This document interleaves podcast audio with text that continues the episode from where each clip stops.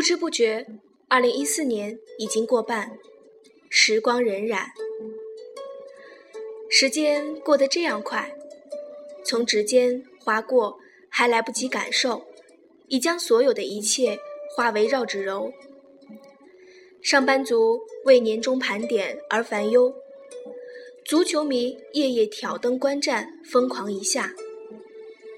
而孤单感总会潜伏在偶发的梦醒时分，伴随近来多雨水的天气，不免文艺起来。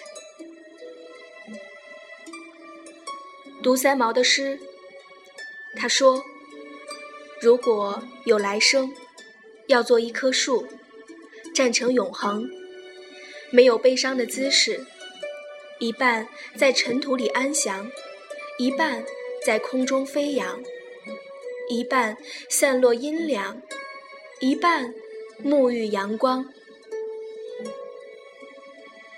英国作家凯特·阿特辛森的小说《生命不息》，女主人公厄苏拉从出生起就被赋予非一般的能力，不断的重生和死去，出生窒息而死，溺水身亡。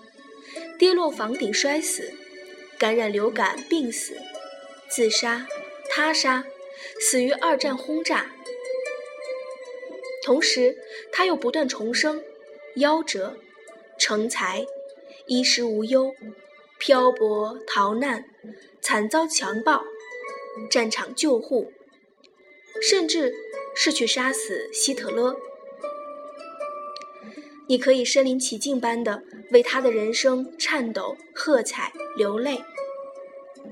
在战火硝烟的年代，在不断轮回的生命里，厄苏拉也思忖着自己的来世。大概是一棵树，他想，一棵在微风中舞蹈的参天古树。可他终不能如愿。或许，每段悲泣的故事、不幸的命运背后，都藏着一份来生的心愿。枝叶飘扬，记挂着我们对曾经美好的怀念。绿树参天，守护了我们内在的小孩儿。一棵树，是忧伤美丽。对厄苏拉来说，亦是痛苦和绝望。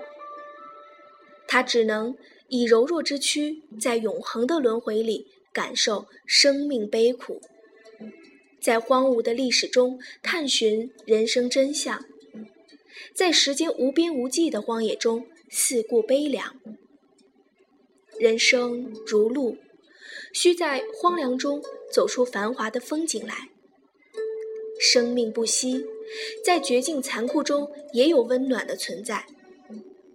无论时光如何轮回，厄苏拉总能回到狐狸角，那里有温暖慈祥的父亲对他说：“小熊，欢迎回来。”有知己般的姐姐帕米拉与他分享心事，有可爱的弟弟泰迪说：“不管怎么变，都永远喜欢他。”厄苏拉用无尽个日夜星辰、死亡重生。明白了一个道理：只有做正确的事儿，才能结束轮回。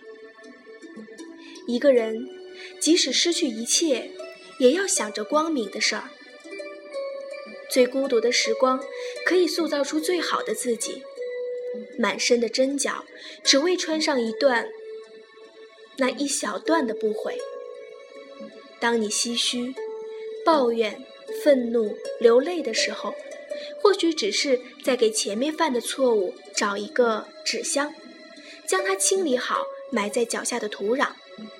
每每遇到转角搞不清方向，曾根植在心底的伤，将为你导航，遇见下一个天亮。于是，我们不用再害怕，生命不息就是勇敢人生。